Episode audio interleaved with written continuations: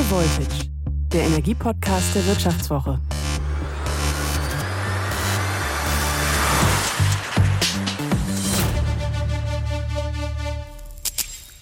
Herzlich willkommen zu High Voltage. Mein Name ist Martin Seiwert. Sie kennen sicher das Tesla-Logo, dieses äh, leicht geschwungene T. Mit diesem T könnte künftig noch etwas ganz anderes äh, verbunden werden als dieser Elektroautohersteller, nämlich Twitter. Der Chef von Tesla, Elon Musk, hat im April angekündigt, Twitter zu kaufen. Vor ein paar Tagen ist er da jetzt wieder ein bisschen zurückgerudert, weil er irgendwelche Probleme bei Twitter erkannt haben will. Ähm, da wird also noch mächtig verhandelt im Hintergrund und wie das am Ende ausgeht, ist unklar. Fest steht aber, Twitter hat massive Probleme, ist eigentlich so eine Art Sanierungsfall. Könnte Musk Twitter gegen alle Widerstände dann doch zum Erfolg machen, so wie es ihm auch bei Tesla gelungen ist? Oder würde er sich damit einen Klotz ans Bein binden, der am Ende dann vielleicht auch Tesla runterzieht? Viele Tesla-Aktionäre jedenfalls sind alles andere als glücklich über die neue Multimilliarden-Idee von Musk. Teslas Börsenwert hat nach der Ankündigung des Twitter-Kaufs über 100 Milliarden Euro verloren. Was also würde das Twitter-Abenteuer für Tesla bedeuten? Darüber spreche ich heute mit dem Autoexperten Professor Ferdinand Dudenhöfer, Direktor des Center Automotive Research in Duisburg, häufig auch nur der Autopapst genannt. Ferdinand Dudenhöfer hat vor seiner Zeit als Professor viele Jahre auch selbst in der Autoindustrie gearbeitet, hatte unter anderem leitende Funktionen im Marketing.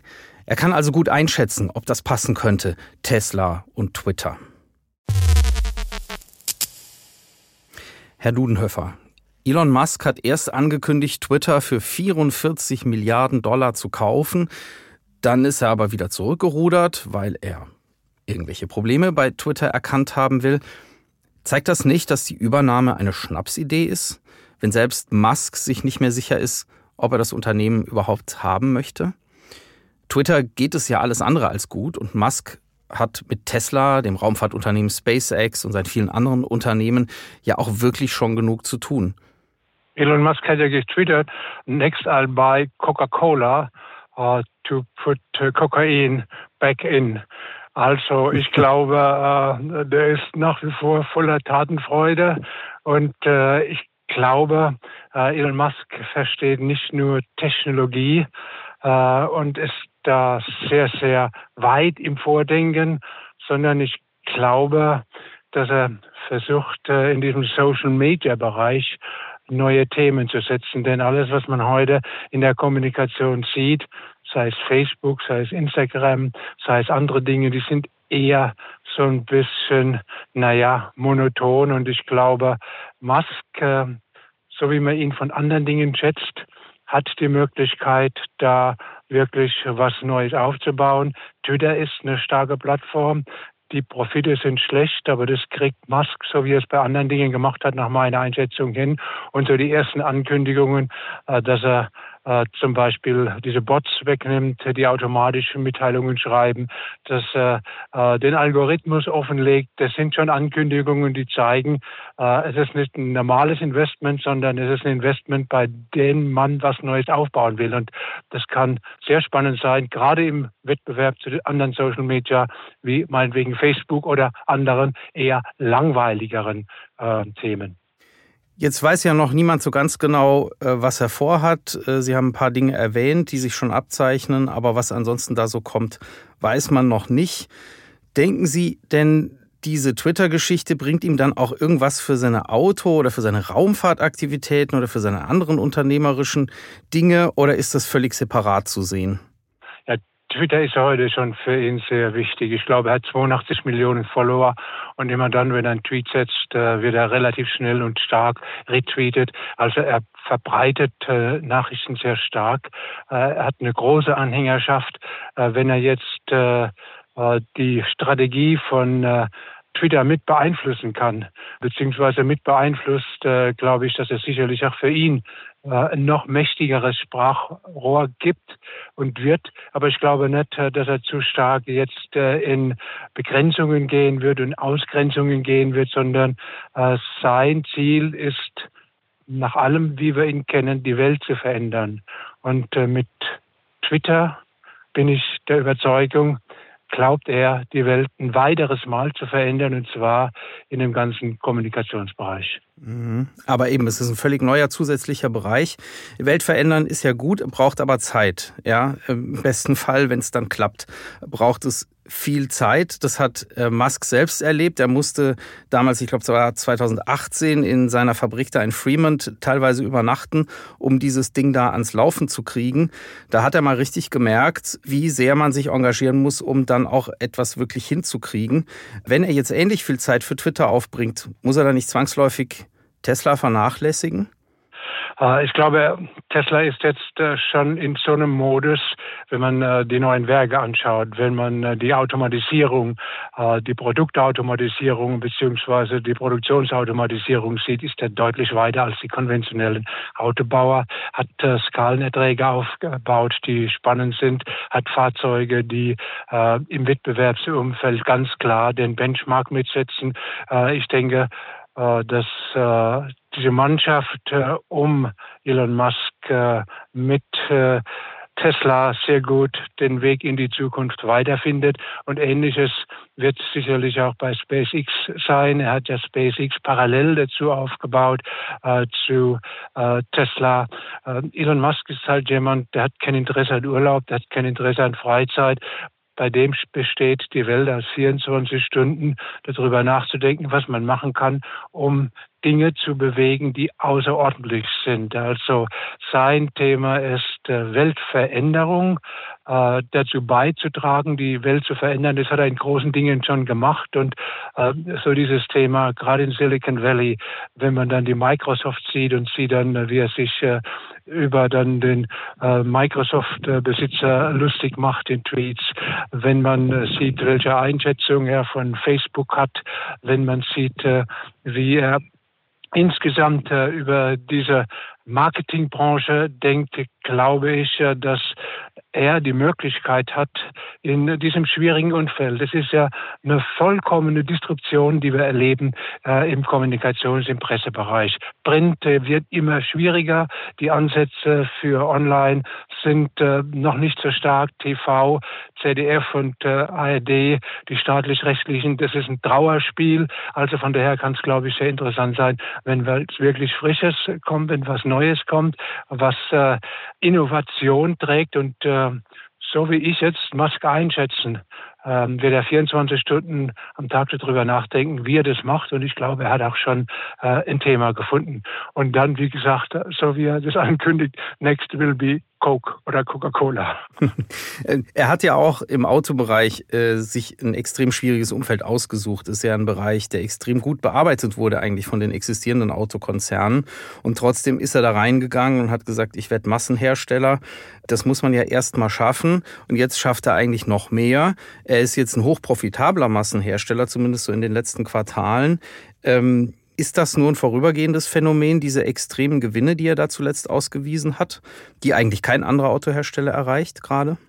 Nee, das ist kein vorübergehendes, äh, sondern äh, das ist äh, ein substanzielles äh, Thema, was er hat. Er hat jetzt äh, ein Start-up-Unternehmen in wenigen Jahren aufgebaut zu einem Unternehmen, was sehr, sehr große Kostenvorteile hat. Keiner kann Elektroautos, vollelektrische Fahrzeuge mit den Kostenvorteilen produzieren, die Musk produziert. Keiner hat so viele Innovationen in dem Fahrzeug drin, sei es durch Autopiloten und ähnliche Dinge, sei es durch Software oder sei es äh, im elektrischen Antrieb.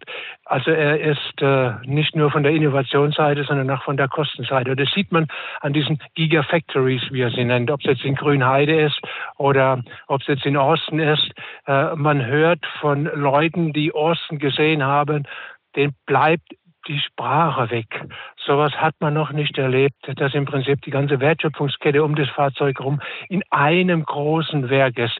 Und wenn man dann so die Teile sieht, die er macht, zum Beispiel diese große Gießmaschine, äh, die er in äh, Grünheide auch stehen hat, äh, wo er ein Großteil des Rear Ends, also des Endteils vom Fahrzeug in einem Guss fertig, dann sind es Themen, das sind die anderen Autobauer fast schon Lichtjahre hinterher. Also er hat es in kurzer Zeit geschafft, äh, wirklich äh, hochinnovativ im Produktionsbereich, im Manufacturing, im äh, Produktbereich, im IT-Bereich Dinge zu bewegen. Und deshalb glaube ich, er hat einen Schlüssel auch für den Kommunikationsbereich. Also er wird es schaffen und diese Ergebnisse, die er erzielt hat, die werden weitergehen.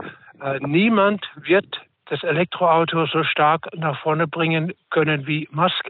Er hat im letzten Jahr fast äh, eine Million verkauft. BMW hat mit Ach und Krach mal 100.000 verkauft. In dem Jahr werden sie weniger werden. Auch Mercedes lag um die 100.000, VW-Konzern um die 400.000. Und das zeigt schon seine großen äh, Kostenvorteile, die er durch Größe erzielt hat. Also aus nichts aus dem Boden gestampft mit äh, Kostenvorteile, die kein anderer Autobauer weltweit hat. Ich möchte trotzdem ein bisschen nörgeln. Mit ein paar Sachen kommt er nicht voran. Der LKW lässt irgendwie auf sich warten. Dieser Pickup-Truck, der Cybertruck wird, wird äh, ständig ja. weiter nach hinten geschoben.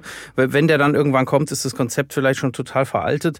Äh, irgendwie soll es ein Kompaktauto geben, schon seit langer Zeit. Davon ist auch nichts zu sehen. Eigentlich hat er ja nur ein Auto. Er hat, hat das Model 3 und das etwas höhere Model Y, was, glaube ich, auf der gleichen Plattform steht. Also, mit seinen ganzen anderen Ankündigungen hapert so ein bisschen. Na gut, er hat schon noch das Model S. Er hat das Model äh, X, äh, die dann im oberen Bereich sind, die jetzt in den letzten Jahren eher ähm, bodenständig äh, deutlich zurückgegangen sind, aber das wird wieder kommen mit neuen Ankündigungen. Bei Musk war es schon immer so, dass er Zeitpläne noch nie eingehalten hat. Ähm, aber er hat, äh, er ist relativ weit und schnell vorangekommen. Allein diese Sache mit Grünheide. Wenn deutsche Politiker wie äh, Robert Habeck durch die Gegend laufen, die ja mit ihren grünen Aktivitäten alles oder vieles blockieren in Deutschland und dann sagen, wir müssen Musk-Tempo oder Tesla-Tempo ähm, aufnehmen, dann zeigt das schon, wie groß die Ehrfurcht auch von gestandenen Politikern ist, ähm, wenn sie sehen, wie man die Welt ändern kann, in welchem Tempo, dass man die Welt ändern kann. Und so wird es im Autobereich auch sein. Der bleibt natürlich nicht bei Model 3 und bei Model Y stehen und bei S, und, sondern die anderen kommen äh, nur bei Musk war es noch nie so, dass die genau zum Ankündigungszeitpunkt gekommen sind. Das passt auch zum Thema autonomes Fahren. Ähm, Musk redet seit Ewigkeiten davon, dass seine Autos dann vollautonom fahren würden und dass er dann, äh, ohne einmal die Hand ans Lenkrad zu legen, von der West- an die Ostküste fährt mit seinem Tesla. Das ist alles nicht passiert und lässt weiter auf sich warten. Äh, wird das noch was mit den vollautonomen Teslas? Äh, also er ist schon weitergekommen, das muss man ganz klar sagen. Der erste Autopilot und dann kommen äh, die, die Beta-Versionen von dem Full Self-Driving-System, äh, was er hat. Ähm, nach meiner Einschätzung ist er, wie gesagt, an der Spitze mit bei diesen autonom fahrenden Fahrzeugen. Die Chinesen sind sehr stark auch in diesem Trend drin. Die Deutschen schwimmen da eher langsamer mit. Was Musk auch wieder auszeichnet bei diesem Thema ist, dass er Fahrzeuge auf der Straße hat, dass er äh, Millionen von Testkilometern sammelt und dann äh, sein Algorithmus sehr viel lernt, äh, schneller lernt, als es bei den klassischen Autobauern sind, äh, ist, die dann auf Teststrecken unterwegs sind mit ihren Testfahrern. Also die Geschwindigkeit, wie er lernt, ist sehr hoch und die Geschwindigkeit, wie er es dann umsetzt, auch wieder.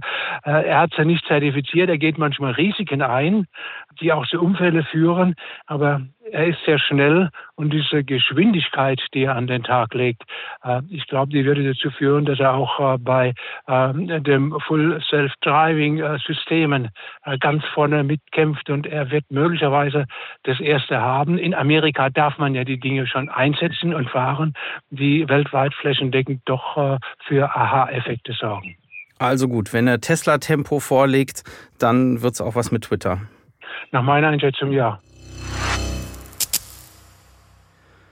Seit einigen Quartalen erst scheint Tesla aus dem Gröbsten raus zu sein, macht tolle Gewinne, hat neue Werke in USA, in Deutschland, in China ins Laufen gebracht. Eigentlich wäre das eine gute Gelegenheit, jetzt mal durchzuatmen und zu überlegen, wo Tesla noch besser werden kann, wo man Schwächen ausbügeln kann. Aber vielleicht ist das für Musk einfach schon zu langweilig. Vielleicht braucht er mehr Drama im Leben und will sich deshalb in dieses Twitter-Abenteuer stürzen. Wer weiß, Musk ist kaum zu begreifen. Seine Ideen sind fast immer gut, manche davon genial, Aber viele davon kann er auch einfach nicht umsetzen, einfach weil ihm die Zeit fehlt. Am Ende ist er halt auch nur ein Mensch. Aber einer, der uns auf jeden Fall noch viel beschäftigen wird. Das war High Voltage. Ähm, vielen Dank fürs Zuhören. Zum Schluss noch einen Hinweis. Wer mehr über Energiethemen lesen möchte, der kann die Wirtschaftswoche lesen, fünf Monate lang zum halben Preis. Das Angebot gibt's unter vivo.de slash highvoltage-abo. Der Podcast wurde produziert von Anna Höhnscheid und Florian Högerle.